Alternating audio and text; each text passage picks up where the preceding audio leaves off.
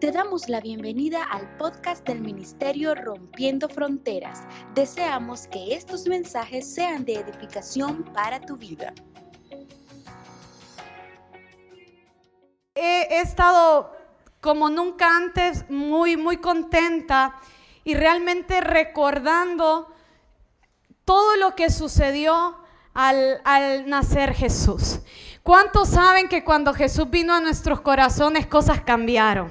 Yo no sé usted, pero yo desde que Cristo vino a mi vida, cosas cambiaron en mí. Él siempre marca un antes y un después. Mire qué cosas, que dice que hasta la historia, después del nacimiento de Jesús, se partió en dos, ¿verdad? Así que realmente eso es lo que Jesús provoca. Y es por eso que nosotros titulamos a esta serie Jesús nació. Y hemos estado hablando acerca de Jesús en torno a todo lo que, lo que Él es, lo que Él hace por nosotros. Vea que aunque hemos estado hablando en torno al nacimiento de Jesús, hemos estado hablando de corazones transformados, hemos estado hablando de lo que Él hizo en la cruz por nosotros, hemos estado hablando del poder que provoca su salvación en nuestras vidas, del, del, poder que provoca su presencia en nosotros. Y, para eso es para nosotros debe de ser motivo de gozo. A mí me encanta ver en esta serie cómo como Jesús es un provocador de cosas desde el día en que Él nació. Hemos estado, yo, yo no sé si usted lo ha entendido, pero desde el día en que Jesús nació, siendo un bebé, no pudiendo aún ni siquiera caminar humanamente, dice que hubo un alboroto alrededor de Él. Vemos a un rey Herodes que, que, que se enojó y dijo, bueno, ¿de qué rey están hablando? Vemos a pastores, la semana pasada hablaba eh, el predicador de que aún los pastores que estaban en aquella región fueron visitados por ángeles a causa de que Jesús había nacido. Jesús humanamente no podía hablar y causó todo un alboroto. Pero lo bueno hoy, iglesia, es saber que no solamente Jesús nació y que desde ese día Él empezó a cambiar nuestra historia sino que dice la escritura que Él también no, murió y que por eso nos redimió a usted y a mí, pero que con su resurrección hubo salvación y vida para nosotros. Y mira qué cosas, la historia con Jesús no se ha terminado de escribir, porque dice que Él viene por su iglesia. ¿Y quién es la iglesia? Somos nosotros. Dice que el Jesús que un día nació y que alborotaba el mundo, aún sin poder caminar, aún sin poder hablar, aún sin poder hacer un montón de cosas que humanamente en ese momento, siendo un niño, no podía hacer. Dice que ese mismo Jesús fue el Jesús que resucitó y que hoy reina, dígalo conmigo, hoy reina, lleno de poder, lleno de esplendor, lleno de autoridad. Y ese es el Jesús que va a venir por su iglesia. Yo creo que ese es motivo de gozo, iglesia, que tenemos un Jesús que no solamente nació, sino que hoy, hoy, hoy está, dice la escritura, que ¿dónde está Jesús? ¿Dónde está Jesús? Sentado a la diestra del Padre. ¿Y dónde está la iglesia? Vamos, usted, mire, muévame el que tiene a su par, dígale, está despierto esta mañana. Yo creo que no vamos a graduar a los de discipulado. ¿Dónde está la iglesia? Si Jesús está sentado a la diestra del Padre, ¿dónde está la iglesia? ¿Dónde está la iglesia? Ay, Dios mío, no me preocupen. Dice que estamos juntamente con Él. Si Jesús está a la diestra del Padre, ahí está la iglesia. O sea, iglesia, que nosotros también estamos en lugares gloriosos, en lugares de autoridad. Dígale al que tiene a su par, usted se tiene que alegrar, porque en Cristo Jesús, pero dígale, dígale, usted se tiene que alegrar, porque en Cristo Jesús estamos llenos de gloria, estamos llenos de autoridad. Vamos, alguien que le diga al que tiene a su lado, estamos llenos de gloria, estamos llenos de autoridad, estamos llenos de poder.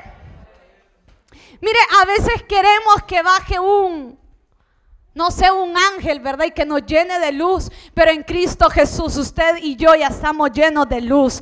En Cristo Jesús, usted y yo ya estamos llenos de autoridad.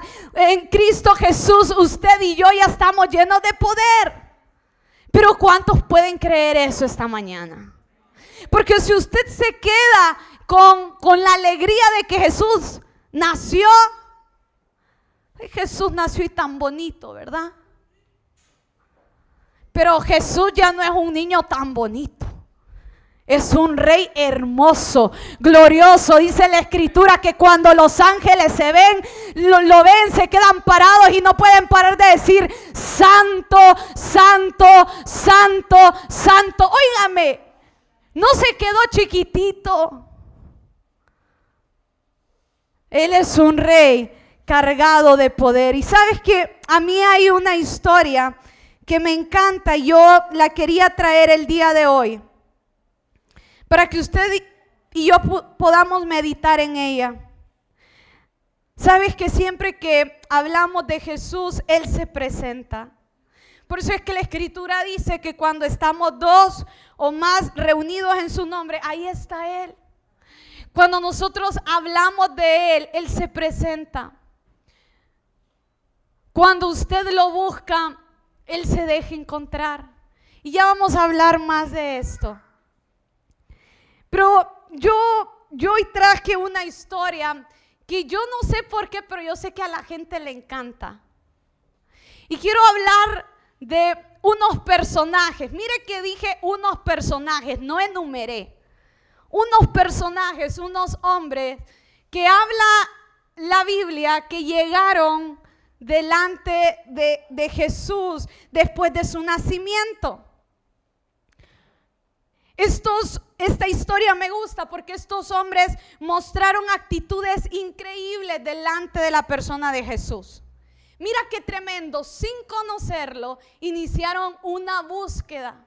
Dice que se prepararon y fueron a buscarlo y cuando lo encontraron, diga conmigo, cuando lo encontraron, lo adoraron eso yo no lo tenía que decir, está bien que lo diga. Lo adoraron y dice que le presentaron sus regalos. Y esta es la historia que usted conoce como la historia de los reyes magos.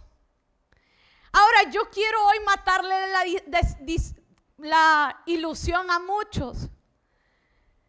La Biblia no dice que eran tres, pero usted piensa en tres, ¿verdad? La Biblia no dice que se llamaban ni, Melchor, ni Baltasar, ni Gaspar. No lo dice la Biblia.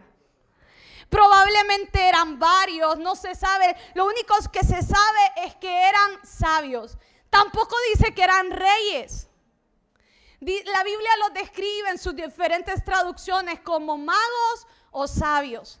Que estos hombres se les denominaba personas que habían estudiado astrología, que, eran estudiosos, entendidos en, poder leer eh, las estrellas y, bueno, y en muchas cosas. Entonces dígale al que tiene a su par, pues ya no estás engañado.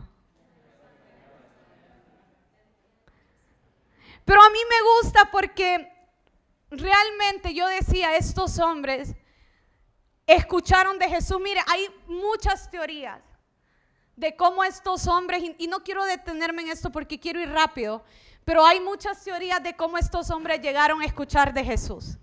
Pero lo increíble es que ellos al escuchar de Jesús dice que lo buscaron y dice que venían del oriente, o sea que viajaron miles probablemente de kilómetros. Óigame, y, y en esos tiempos no era con avión la cosa, no era con bus, no era con aire acondicionado, era con camellos, ¿verdad? Y, lo que, algo que sí se sabe de estos hombres es que era gente de mucha influencia, de mucha, de mucha influencia. Ahora yo te pregunto, ¿cuántas veces nosotros escuchamos hablar de Jesús? Venimos a la iglesia para escuchar de Jesús. Escuchamos amigos, tenemos años de escuchar a Jesús. Y yo quiero que nos preguntemos cuál ha sido nuestra actitud al escuchar de Jesús. ¿Qué hemos hecho todo este tiempo después de conocerlo?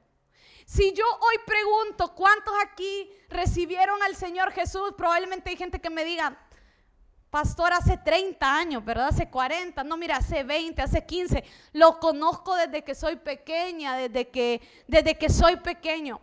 Pero yo quiero que te preguntes, ¿qué has hecho todo este tiempo después de conocerlo? ¿Será que tu vida ha estado reflejando verdaderamente a Jesús? Estos hombres, solo con haber escuchado de, él, su actitud fue buscarlo. Estos hombres, vamos a ver que, que al encontrarlo, ellos no se quedaron con ver a Jesús y decir, ay, qué lindo Jesús. Dice que ellos lo adoraron. ¿Cuál ha sido tu actitud desde que escuchaste de Jesús?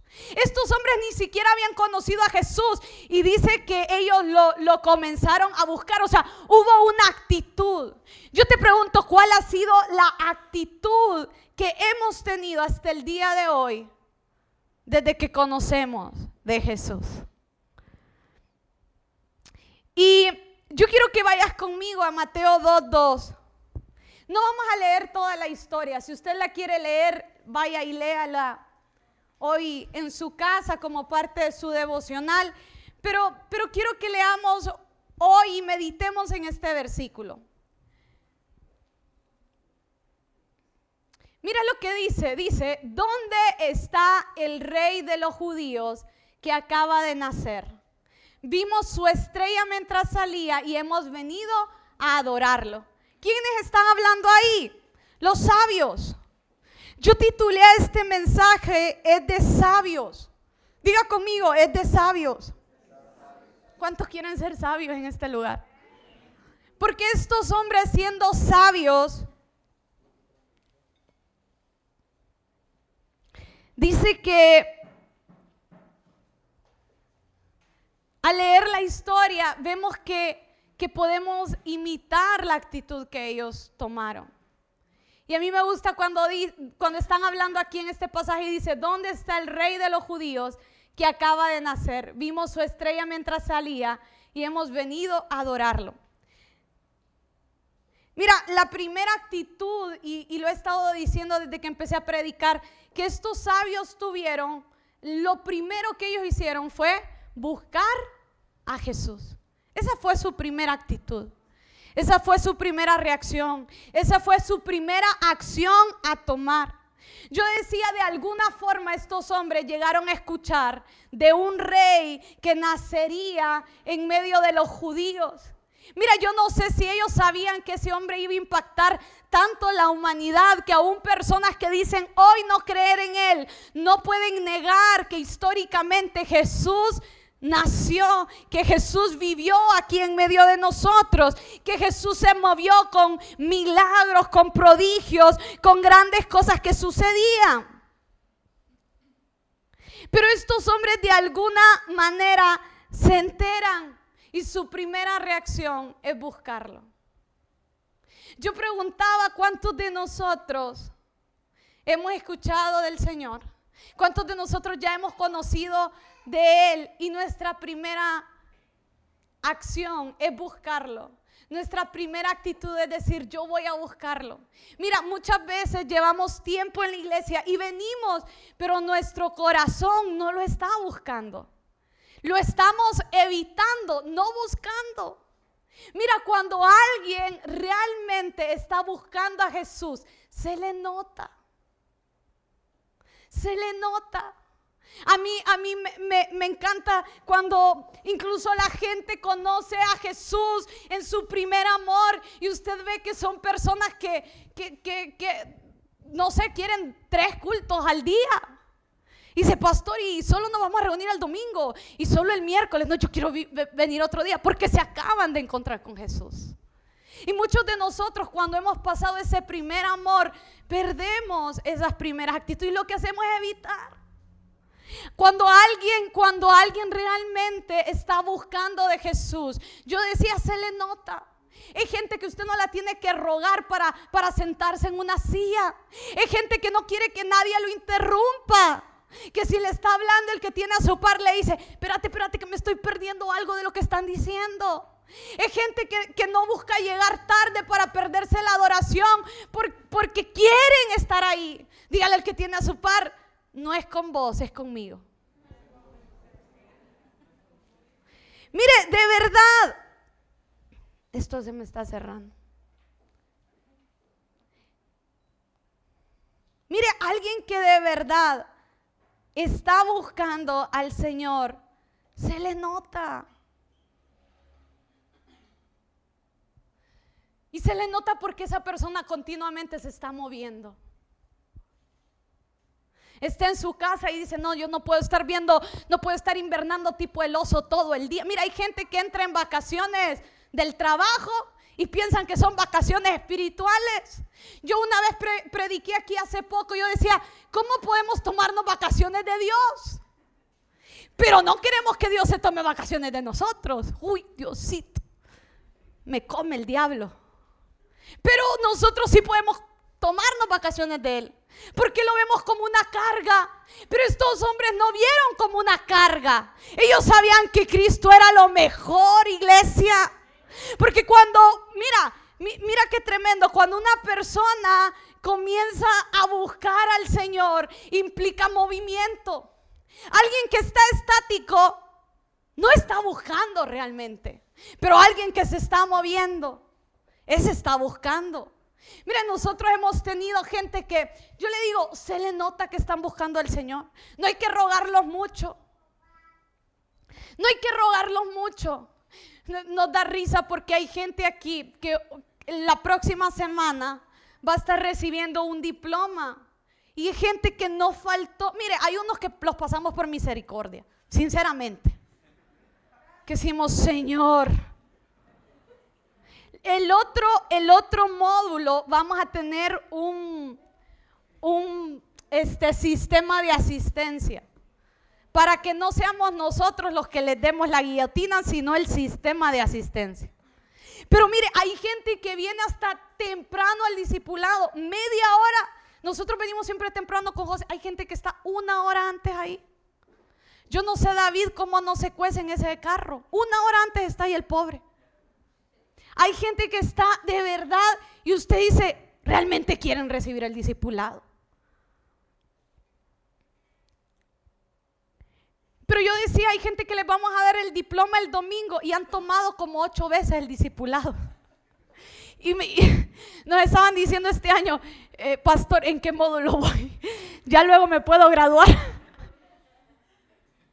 Porque estaban buscando eso. Y mira, no están diciendo, es que yo ya lo tomé siete, a veces el pastor les dice, pero a ver, le voy a hacer examen de las, de las siete veces que lo ha tomado antes, a ver si sabe. Entonces dicen, no, mejor lo vuelvo a tomar, ¿verdad? Pero no están viendo eso. Están viniendo temprano, están haciendo las tareas, están estudiando, porque se le nota que están buscando a Jesús. Mire, cuando la gente está buscando a Jesús, usted lo ve metido en todo. Y es cuando la gente empieza a decir, no, estás exagerando. No, es que está buscando al Señor.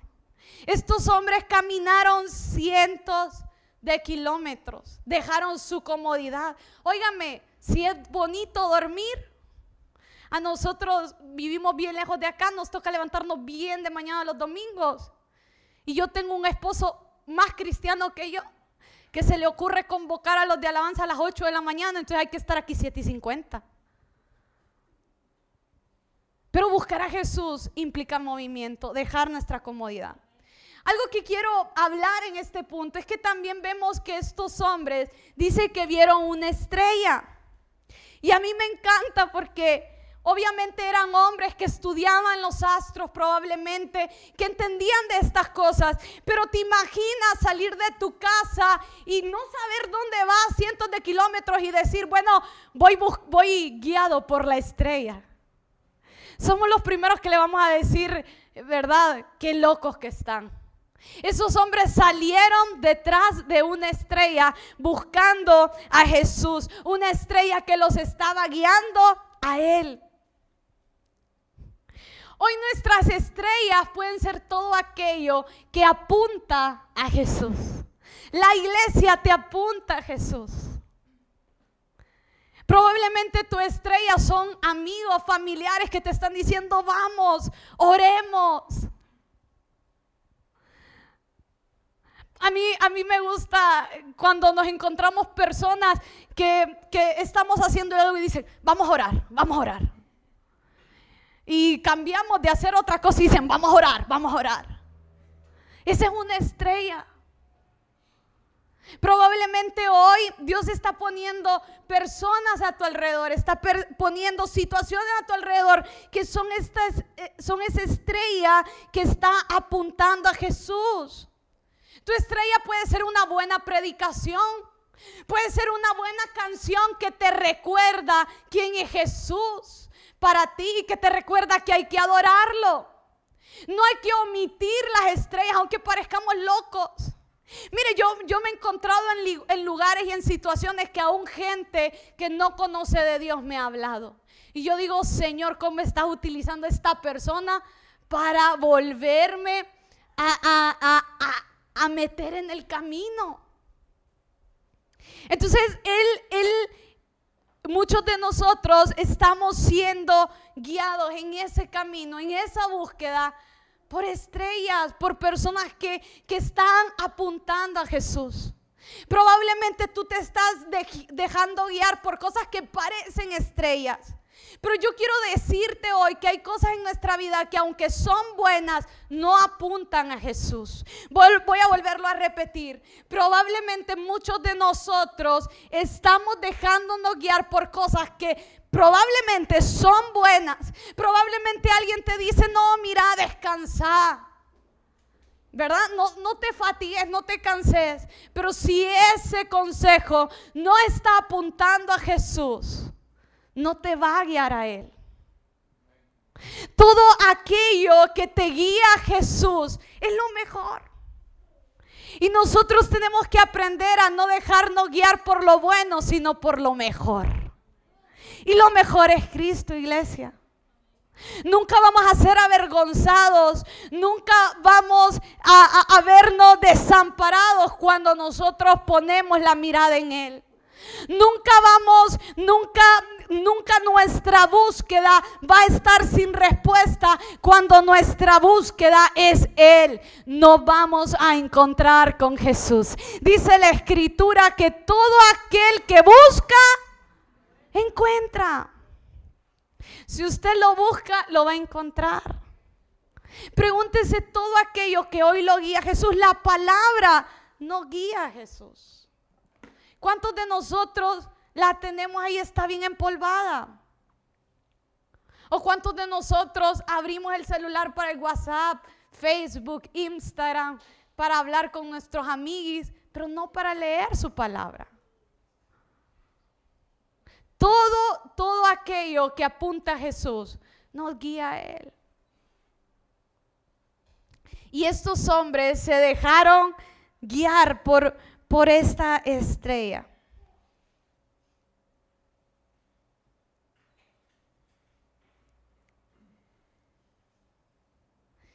Lo siguiente que estos hombres hicieron, yo dije primero, es de sabios. Déjenme decir algo antes. Si es de sabios, dice que estos sabios buscaron a Jesús. Entonces podemos decir que es de sabios buscar a Jesús. Pero ¿cuál es el antónimo de sabios? Necios. Entonces es de necios no buscarlo. Es de necios persistir en, en dejar pasar el tiempo, dejar pasar las horas es de necios no seguir aquellas estrellas que nos, que nos están guiando a Él. Pero dile al que tienes a, tu lado, tú eres un sabio. Lo segundo que estos sabios hicieron fue adorarle.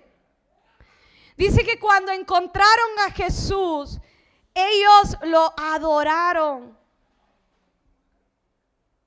Mira que desde que leímos en Mateo 2.2, dice, ¿dónde está el rey?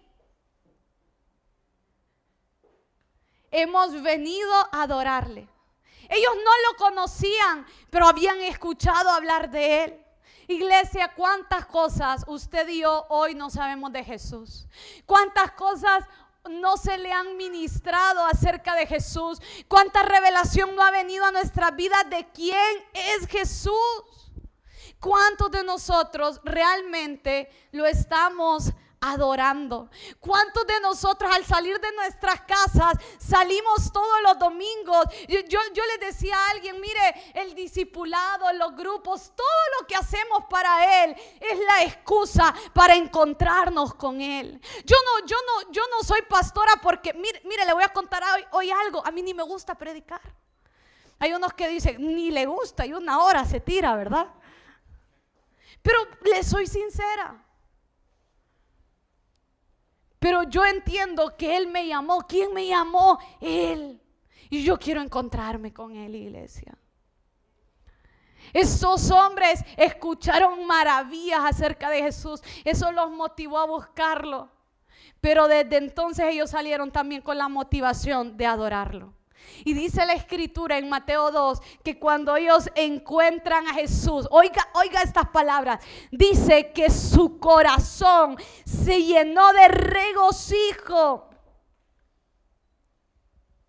y gozo porque se habían encontrado a Jesús.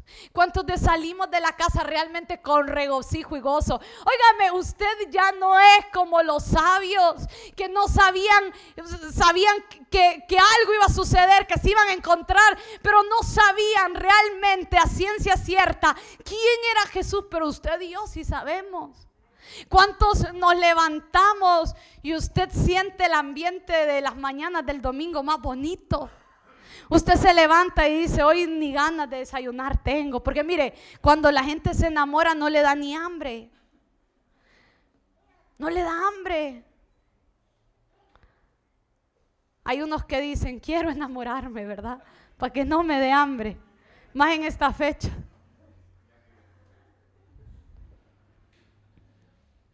Cuando con José nos hicimos novios, todos saben que él come y come. Pero cuando éramos novios casi no comía. Y yo le decía, ese poquito comes. Y decía, sí, sí, no tengo hambre. Óigame, hoy dice, no hombre, qué caro le salgo a esta casa con la comida. Pensemos, iglesia, ¿cuántos realmente venimos con la actitud de adorarlo? ¿Cuánto? Mire, cuando realmente alguien lo quiere adorar, No se pierde ni un minuto de la adoración. Hace unos, unos meses estuvimos en Estados Unidos y queríamos visitar una iglesia que se ha movido fuerte en adoración. Y estábamos esperando, andábamos un grupo grande y unos llegaron primero, otros después, nos sacaron, nos volvieron. Bueno, fue un desorden. Total que entramos y casi nos quedamos sin entrar al primer servicio no podíamos quedarnos al siguiente porque había gente que se iba ese día eh, de regreso a su casa y, tenían que tomar vuelos. Pero recuerdo que, que estábamos ahí, nos sentamos en lo más incómodo porque hasta pusieron unas sillas ahí, este, porque se había llenado, habíamos aparecido nosotros. Entonces pusieron unas sillas porque el lugar estaba totalmente lleno y estábamos hasta atrás. Y la gente pequeña como yo me va a entender. Pero imagínense, estábamos en Estados Unidos, todos altos, grandotes. Y estábamos hasta atrás, pero yo hasta saltaba, ¿verdad? Para ver adelante. Y era una adoración tremenda. Había gente que no podía hablar inglés, eh, que andaba con nosotros, pero decían, amén, aleluya. Porque cuando tenemos la intención y el corazón de adorar, nada va a ser un límite, nada va a ser una barrera. Y estos hombres se encuentran con Jesús y su primera actitud es adorarlo. Usted y yo ya nos hemos encontrado con Jesús. ¿Qué tan reverentes somos con ellos? Óigame, a mí me encanta esa escena que dice que los, que los sabios se arrodillaron, dice que se postraron delante de Jesús. Cualquiera pudo haber dicho, ay, este niño tiene que tener algo especial. Pero al fin de cuentas, si lo vemos naturalmente, humanamente, era un niño. ¿Verdad? Hay algunos que no, no, tienen tanta paciencia con los niños y usted ha escuchado que han orado grandes cosas con los niños, pero si el niño usted lo ve medio travieso, ¿verdad? lo que quiere es jalarle la oreja. Ellos pudieron haber dicho, este niño va a hacer grandes cosas. Basta con haberlo buscado, basta con haber eh, venido a verlo, pero dice que a esos hombres se les llenó el corazón de gozo y de regocijo, iglesia. Y dice que se postraron delante de él. ¿Cuántos de nosotros probablemente hemos perdido la reverencia delante del Señor? Que a usted en el momento de la adoración le da sueño. Mire, yo, yo creo fielmente que la gente de alabanza es un instrumento. Son los que van adelante llevando la adoración. Pero yo entiendo que cuando el pueblo es entendido y sabe que sabe quién es su Señor, son los que provocan que los cielos se abran.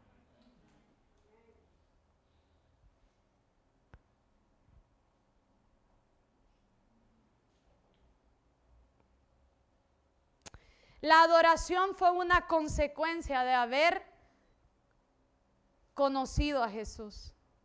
Dice que ellos lo buscaron para conocerlo y al conocerlo lo adoraron. Si tu adoración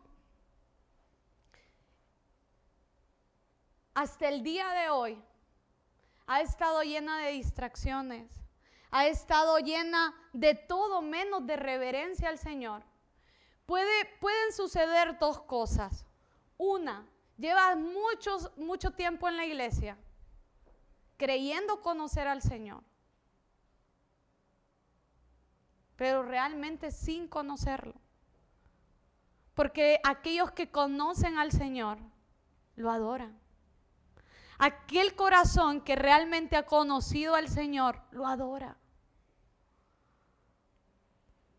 Y si lo conoces y, no sé, y lo, has adorado eh, en algunos momentos y has sentido que el fuego se ha apagado, es porque probablemente te has familiarizado con Él. Y no tenemos que familiarizarnos con Jesús.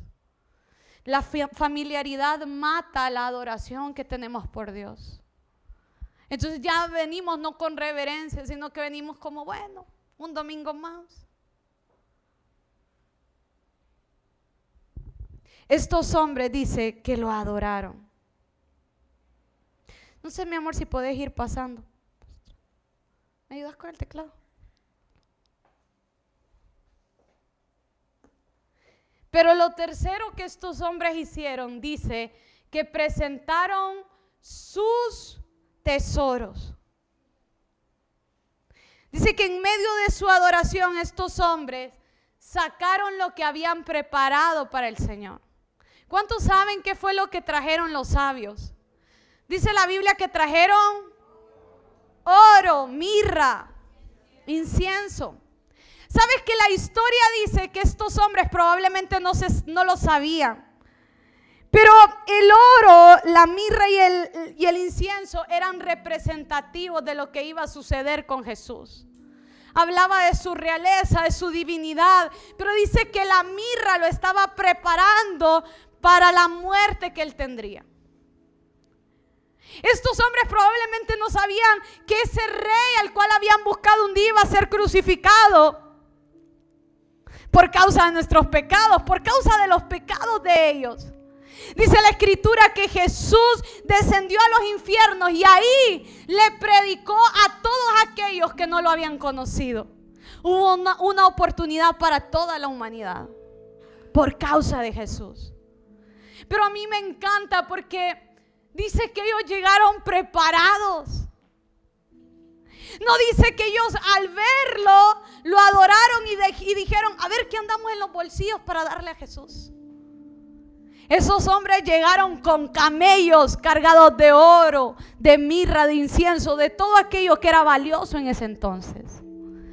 Hay estudiosos que dicen que esa provisión fue el sustento de Jesús durante toda su niñez. Dice la escritura después que luego de esa visita, Herodes, el rey Herodes, se, se, aloca y manda a matar a todos los niños menores de dos años en ese tiempo. Pero José, advertido en sueños, toma a María, toma a Jesús y dice que huye a Egipto. Y probablemente esa provisión que ese día recibieron les sirvió de sustento para que Jesús pudiera crecer y alcanzar su propósito y su destino en Dios. El destino de Jesús era morir en la cruz.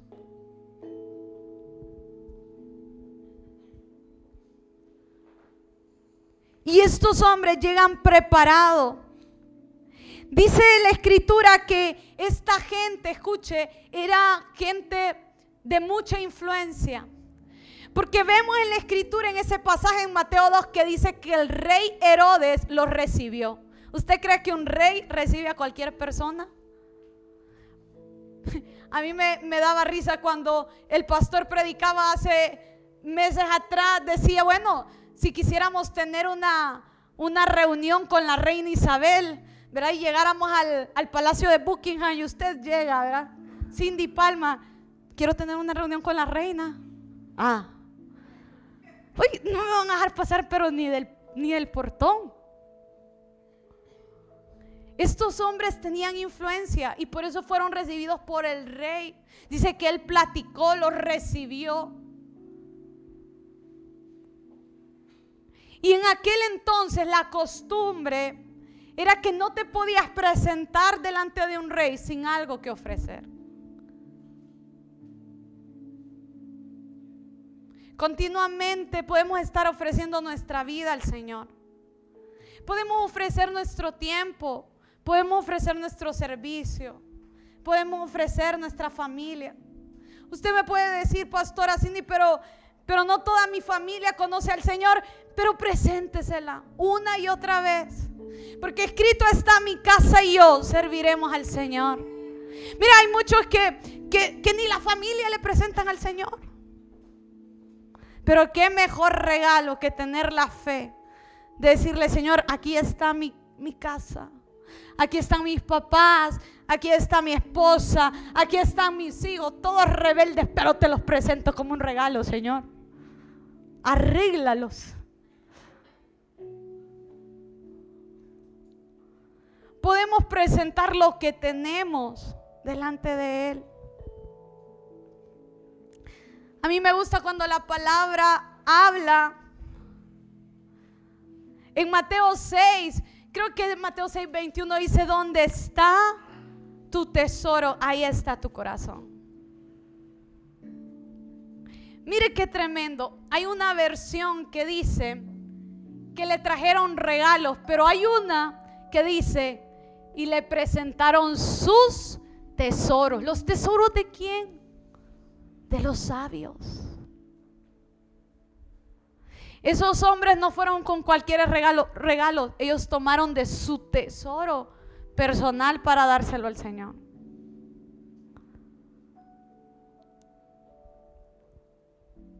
Le presentaron lo mejor. El rey David, cuando, cuando eh, eh, en el corazón de él estaba levantar un templo al Señor, y dice que fue a buscar una tierra y dijo, ¿dónde está? Yo, quiero la mejor tierra para ir a hacer el mejor templo. Y dice que el hombre cuando vio que el rey David se presentó delante de él, le dijo, rey, yo te regalo esta tierra. Y cualquiera podríamos haber dicho, uy, es de Dios. David pudo haber dicho, es de Dios, me estoy ahorrando este dinerito.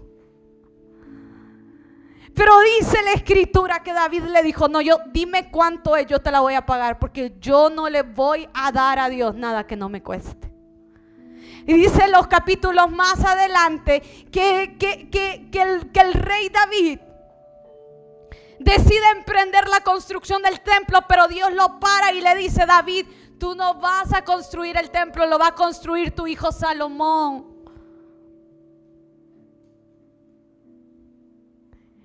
Y vemos que David, lejos de decir, bueno, como yo no voy a construir el templo, va, a hacerlo mi hijo Salomón. le voy a pasar todo lo que compré y todo. No dice que él se preparó. Y dice que el templo de Israel en ese entonces se levantó con parte del tesoro, no, no del, del gobierno, no de la nación como tal, sino del, del tesoro personal de David. Iglesia, es de sabios buscar a Jesús. Es de gente sabia buscar a Jesús. Es de gente sabia adorarlo. Pero es también de gente sabia poderle presentar a Él lo que es de Él, pero también aquello que es nuestro tesoro. Nosotros en este día realmente nunca lo habíamos hecho y los que tienen tiempo de estar en la iglesia saben, nunca habíamos hecho consagración de diezmos y ofrendas.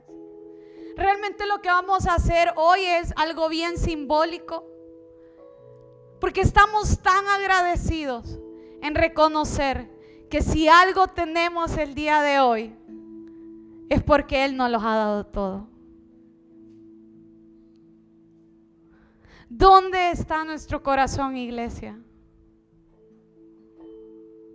¿Dónde está nuestro corazón? Yo te voy a decir, tu corazón está donde está tu tiempo, donde está tu presencia, donde están tus recursos. Esta semana estábamos bien contentos porque terminamos totalmente, ya no debemos ni un lempira del piso del auditorio. Y yo le voy a pedir a Memo que al final abre el auditorio. Nos emocionamos tanto que hasta lo mandamos a limpiar. Y de verdad que podemos decir, Él es bueno. Nada de lo que presentemos delante de Jesús va a ser una pérdida. Todo es ganancia en Él. Y en nuestro corazón hoy estuvo el poder convocar a familias y poder presentar nuestros diezmos, nuestras ofrendas de este mes como un acto simbólico de agradecimiento por los 12 meses que Dios nos sustentó este año. ¿Cuántos recibieron sustento este año? Mire, cuando yo pienso en el sustento que recibimos como iglesia, como tal, en marzo de este año empezamos, em, nos pasamos para este auditorio y todas las cosas que hemos hecho. Así que estamos contentos.